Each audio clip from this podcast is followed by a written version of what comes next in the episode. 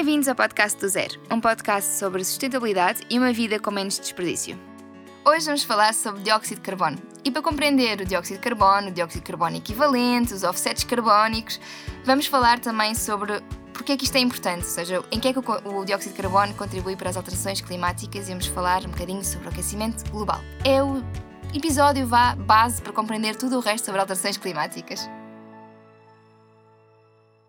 Por que é que eu vou começar da atividade humana pós-industrial para vos explicar como é que se faz ou o que é que é um offset carbónico? Porque isto é um conceito muito, muito abrangente. O dióxido carbono equivalente, os offsets carbónicos, estão tão na moda que vale a pena perceber se são ou não boa solução, mas para isso é preciso perceber tudo para trás. Então, vamos começar, sim, por uma ordem de ideias.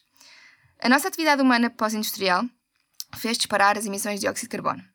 Isto de maneira resumida. Estas emissões de dióxido de carbono, que não são só dióxido de carbono, já vou explicar mais à frente, levaram ao chamado aquecimento global. Só que este aquecimento global é visto hoje em dia como alterações climáticas, porque são o que decorre do aquecimento global, mas já não se fala necessariamente de aquecimento global, porque existe aquecimento e arrefecimento, e os negacionistas desta vida adoravam dizer que, como os invernos eram frios, uh, não havia aquecimento global nenhum. Ora, isto, para além de ser uma estupidez, em termos científicos, não faz absolutamente sentido nenhum, leva a, a iterações que não são verdadeiras, portanto, fala-se hoje em dia em alterações climáticas. Mas a verdade é que a temperatura do globo aumenta. E não é por estar frio durante um mês no sítio do mundo que a temperatura global média deixa de aumentar. Mas, portanto, falamos de aquecimento global, mas é importante perceber que não se trata todos os dias de termos temperaturas mais quentes, mas sim a média do globo ser mais quente.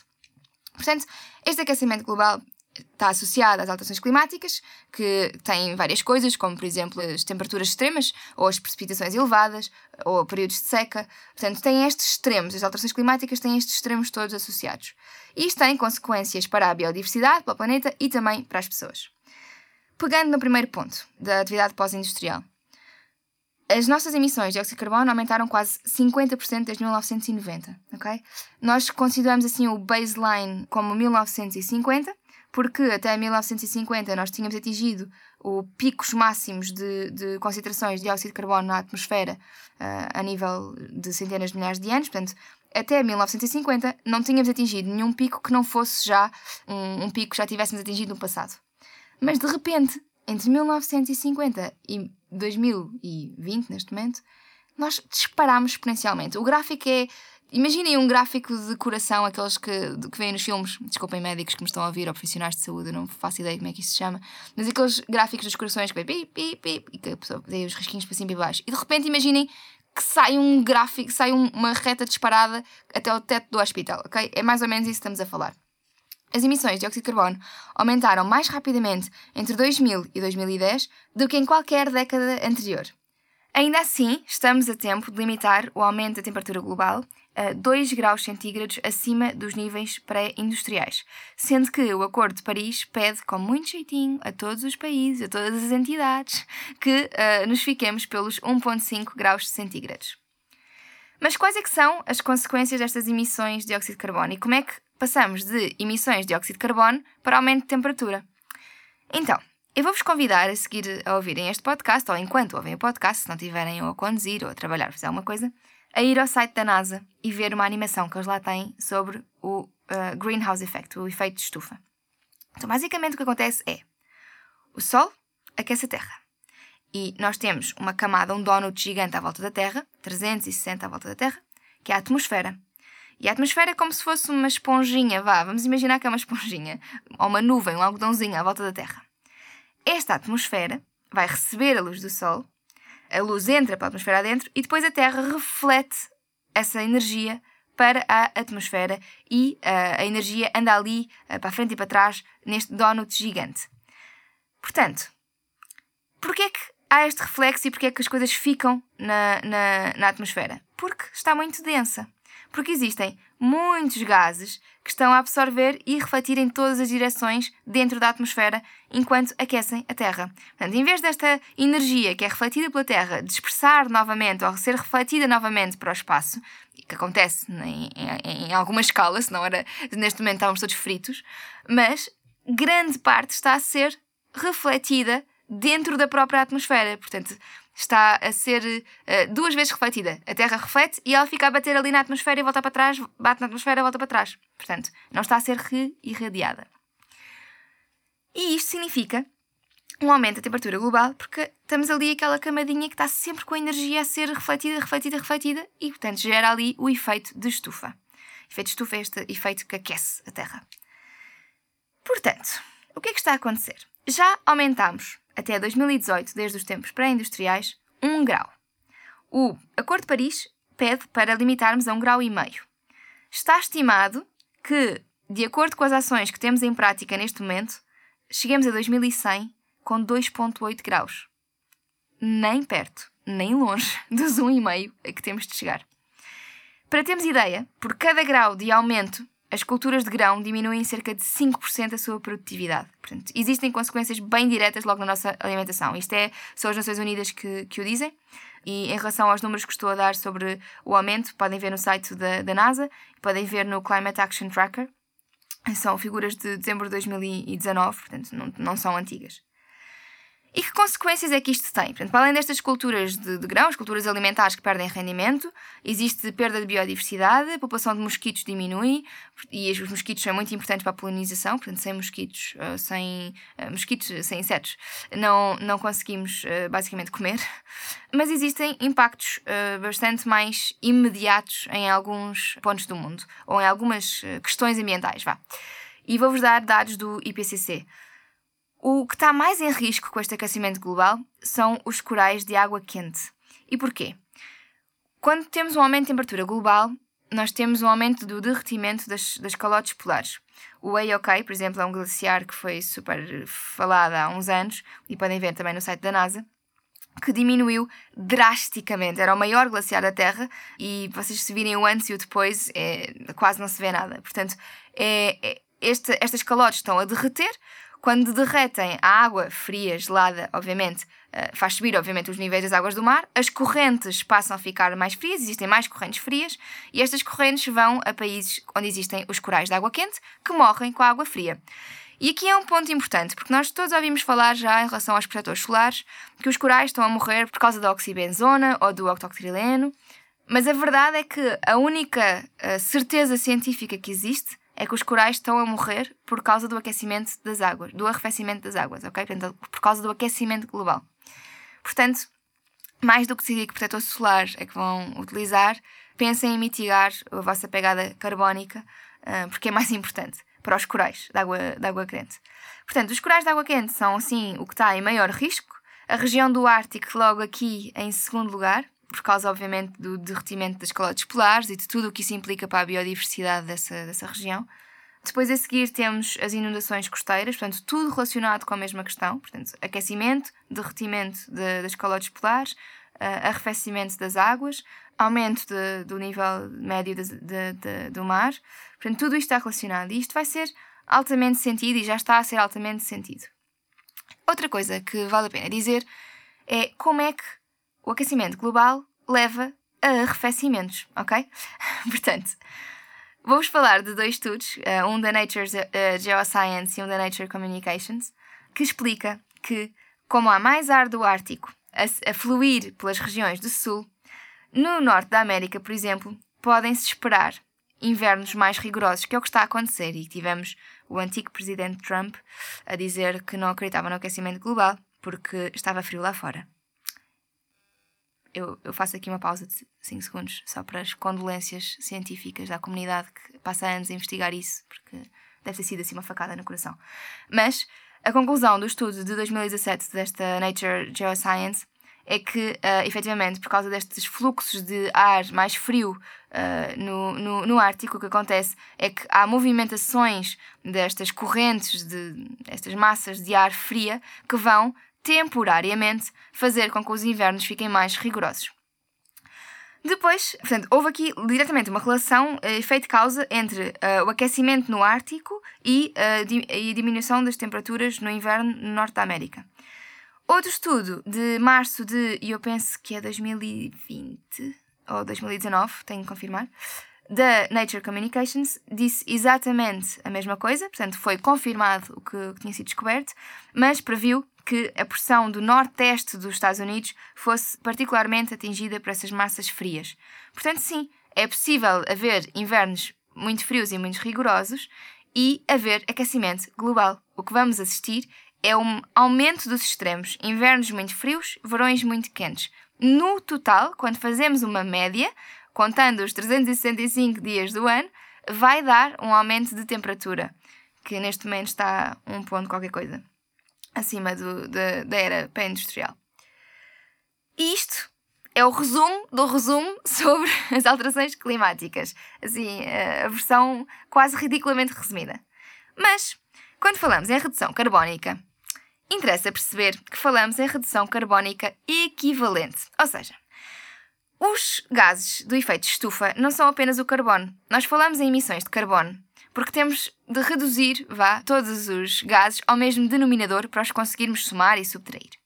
Quando nós falamos em aquecimento global, nós estamos a falar de uma alteração no clima provocada pela emissão de gases na atmosfera, gases de efeito estufa.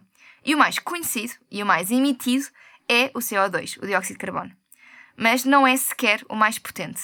O metano, por exemplo, é mais potente, é cerca de 25 vezes mais potente do que o dióxido de carbono sendo, uh, comparando obviamente o efeito, o impacto a 100 anos, porque eles têm tempos de vida vá, em que provocam uh, uh, os danos bastante diferentes, ok? Uns, uns são mais impactantes no início de vida, nos primeiros 10 anos, outros é mais ao, ao longo de, dos 100 anos, em que comparamos, mas pronto, existem, uh, existe o dióxido de carbono, existe o metano, que é 25 vezes mais poluente que o dióxido de carbono e que é emitido sobretudo pelo setor agropecuário, portanto, pelos animais ruminantes, como as vacas, e nos aterros, portanto, nos aterros tudo o que é matéria orgânica que vai para aterro, como em aterro não existe oxigênio, a degradação é anaeróbia e é emitido metano. Por isso é que nós devemos fazer compostagem, porque a compostagem é aeróbia e, portanto, permite que não seja emitido metano. Existe também um episódio sobre compostagem, onde isto está explicado. Outro gás que existe também é o óxido nitroso. O óxido nitroso é o N20, eh, N2O, desculpem, eh, o metano eu não vos disse, mas é o CH4. Isto pode ser importante, podem ver em alguns gráficos. O óxido nitroso é o N2O, que é emitido sobretudo pela indústria e pela agricultura. E comparando o impacto a 100 anos com o dióxido de carbono, é cerca de 250 vezes mais potente, ok? Portanto, temos o metano, que é cerca de 25 vezes, o óxido nitroso, que é cerca de 250 vezes mais poluente, uh, mais potente, desculpem, e temos ainda os CFCs, os gases de refrigeração. Nós, na refrigeração, hoje em dia, usamos os HFCs, não usamos os CFCs, porque se percebeu, efetivamente, que os CFCs são altamente poluentes. Ainda assim, os HFCs são poluentes já devem ter ouvido falar sobre líquidos de refrigeração, portanto, os hidrofluorocarbonetos, mas são emitidos sobretudo pela agricultura e pela indústria, portanto, estes CFCs. E, comparando o impacto com o dióxido de carbono também em 100 anos, é milhares de vezes mais potente. Portanto, temos, por ordem de potência ou de, de causar danos, temos o dióxido de carbono, seguido do metano, seguido do óxido nitroso, seguido dos CFCs. Mas, o que é mais emitido é o dióxido de carbono. E portanto, como é o que é mais emitido, nós pegamos nesse para fazer contas aos outros. E fazemos assim, assim umas contas de três simples, super simples. Portanto, em vez de dizer que nós estamos com a nossa atividade humana a emitir 10 toneladas de óxido de carbono, mais 2 toneladas de metano, mais 1 tonelada de óxido nitroso, como não podemos somar, não, não, não, não podíamos simplesmente dizer 13 toneladas de gases de efeito de estufa, porque na verdade eles não têm uh, grandezas iguais. Então o que nós fazemos é comparar, fazemos uma redução ao mesmo denominador. Então, se eu sei que 2 toneladas de metano são equivalentes a 50 toneladas de dióxido de carbono, em vez de eu dizer que poluo 10 toneladas de dióxido de carbono mais 2 toneladas de metano, eu digo 10 mais 50, portanto digo 60 toneladas de dióxido de carbono equivalente, ok? É a mesma coisa que quando estamos a, a medir uh, metros cúbicos, nós se temos litros para, para pôr, nós convertemos metros cúbicos em litros. Ou se estamos a, a medir litros e de repente vem mililitros, nós temos de converter tudo à mesma unidade. Para terem também uma ideia, a nível de quantidade que é emitida, eu disse-vos que o dióxido de carbono era o mais emitido, embora não fosse o mais impactante, mas 81% dos gases de efeito de estufa que são emitidos são dióxido de carbono, 11% metano, 5% óxido nitroso e 2% hidrofluorocarbonetos, os CFCs e os HFCs. Portanto, o que nós temos aqui está inversamente proporcional, ou seja, uh, os que são menos, os que provocam menos danos são os que são emitidos em maior escala, os que provocam mais, mais danos são emitidos em menor escala. Isto, isto é uma boa notícia, obviamente, mas esta menor escala em que eles são emitidos, os, mais, uh, os que provocam mais dano, é na mesma suficiente para ser responsável por grande parte do, do impacto. Okay? Por isso é que geralmente as políticas públicas uh, estão a impactar mais diretamente não aqueles que se emitem mais, mas aqueles que poluem mais. Por exemplo, na União Europeia foram proibidos os CFCs como gases de refrigeração Uh, doméstica. E neste momento, se comprarem um ar-condicionado ou um frigorífico, vêm com gases como, por exemplo, o R32 e não os HFCs. Ou, por exemplo, estamos a, está, existe uma, uma, uma política europeia que obriga os países a fazerem um estudo de viabilidade para a compostagem, também já falei nisto no episódio da compostagem, porque, efetivamente, o óxido nitroso e o metano uh, são altamente poluentes. Portanto, muitas formas de falar de dióxido de carbono equivalente, sabendo que não estamos sempre a falar do próprio do dióxido de carbono. Em relação ao offset ou à compensação carbónica. Portanto, já percebemos que o que vamos fazer é compensar estas emissões de dióxido de carbono que nós estamos a emitir. Portanto, nós basicamente nós emitimos dióxido de carbono por muitas fontes. Uh, se virem o gráfico que, a, que a, o Project Drawdown faz, eu ponho-vos aqui linkado na descrição do episódio. Nós fazemos emissões, 25% do, dos gases de efeito de estufa são provocados pela produção de energia, 24% pela, pela hum, alimentação, agricultura e utilização do solo, 21% pela indústria, 14% pelo transporte, 5 ou 6%, já não me recordo bem, pela indústria da construção. Portanto, temos aqui muitas fontes de, de, de gases de efeito de estufa. E o que temos de fazer é absorver o máximo possível. E como é que absorvemos? A natureza absorve naturalmente. A maior parte do tronco de uma árvore, ou grande parte, 50%, acho eu, do tronco de uma árvore é carbono. Portanto, funciona ali como um reservatório de carbono. Ou, quando as plantas fazem a fotossíntese, transformam dióxido de carbono em oxigênio. Portanto, na natureza existem várias formas de, de, de mitigar ou de absorver o dióxido de carbono que é emitido. Ainda assim, Existem muitas coisas que são extra natureza. Então, o que nós fazemos hoje em dia são as compensações através de investimentos em energias renováveis. Porquê? Porque cada vez que nós investimos em energias renováveis, diminuímos o impacto carbónico da exploração de combustíveis fósseis. Portanto, estamos a retirar o peso do carbono do, da exploração de combustíveis fósseis e a fazer a transição para energias mais limpas. O problema que está a acontecer em relação a estes offsets é que são feitos os offsets mais como um descarte de consciência. Ou seja, não se está a reduzir a exploração de combustíveis fósseis, mas está-se a investir em um, energias renováveis. E porquê?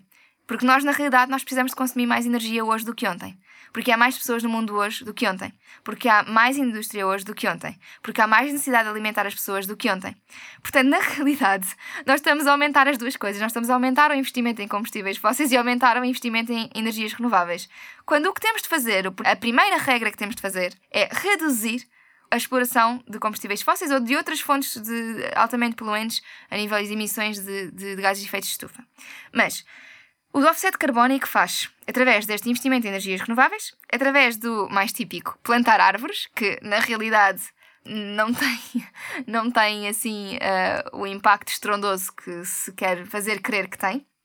Uh, e estamos a apostar em projetos como projetos de educação, porque populações educadas fazem melhores escolhas a nível de saúde e de, e de, e de planeamento familiar, e por isso uh, ajuda também a mitigar aqui a questão da sobrepopulação global, ok? Nós estamos a falar sobre a população global. Não se ponham agora a pensar que no hemisfério norte não podemos ter filhos porque temos, porque temos de fazer renovação geracional. O que temos de fazer é educar o hemisfério sul para que não seja necessário terem 10, 12, 15 filhos para poderem trabalhar nas terras porque são tão pobres que precisam da ajuda dos filhos e depois não os põem na escola e depois não têm condições de saúde e as crianças morrem de doenças absolutamente ridículas como desinterias. Uh, portanto, o que temos de fazer é educar o, o Sul Global e apostar nestes projetos de, de, de apoio a estas comunidades.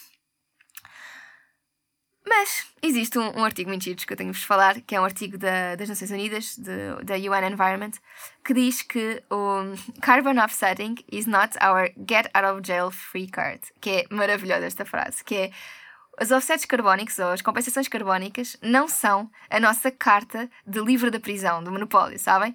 Uh, temos de, de, de, pensar muito bem na maneira como estamos a usar os offsets. E existe já na comunidade científica alguma preocupação sobre como as compensações carbónicas estão a ser utilizadas por alguns dos maiores poluidores uh, mundiais. E eu dei-vos um exemplo de um no episódio de Greenwashing, portanto vão, vão assistir, em que estão, estão a ser usados como um free pass para, para, para não se fazer nada em relação a, às emissões em si próprias. Portanto, têm de ser reduzidas e não estão a ser reduzidas porque estão a ser compensadas. E a verdade é que as nossas emissões anuais têm de reduzir em cerca de 29 a 32 gigatoneladas de dióxido de carbono equivalente até 2030 para manter a nossa hipótese de conseguir ficar abaixo dos tais 1,5 grau e meio até 2030. Portanto, isto é 5 vezes mais do que a nossa ambição atual. E e o que me irrita mais no meio disto tudo é que é tão fácil fazer esta redução de 29 a 32 gigatoneladas de dióxido de carbono equivalente emitido. Uh, este projeto Drawdown uh, vai contabilizar as ações com mais impacto e só a redução do desperdício alimentar eliminava cerca de 90 gigatoneladas de dióxido de carbono equivalente. Portanto, três vezes mais do que seria necessário. Portanto, nós temos de reduzir onde estamos a, a ter emissões carbónicas e só aquilo que não conseguimos mesmo reduzir porque há obviamente coisas que não conseguimos reduzir, é que devem ser compensadas. E como é que são feitas essas compensações? Na realidade, as Nações Unidas uh, fizeram um, grande, uh, grande alarido destas compensações, porque são efetivamente necessárias para permitir financiar projetos de reflorestação que são efetivamente necessários para reduzir o dióxido de carbono no ar já ontem, que é efetivamente necessário, e para balançar a nossa equação de emissões.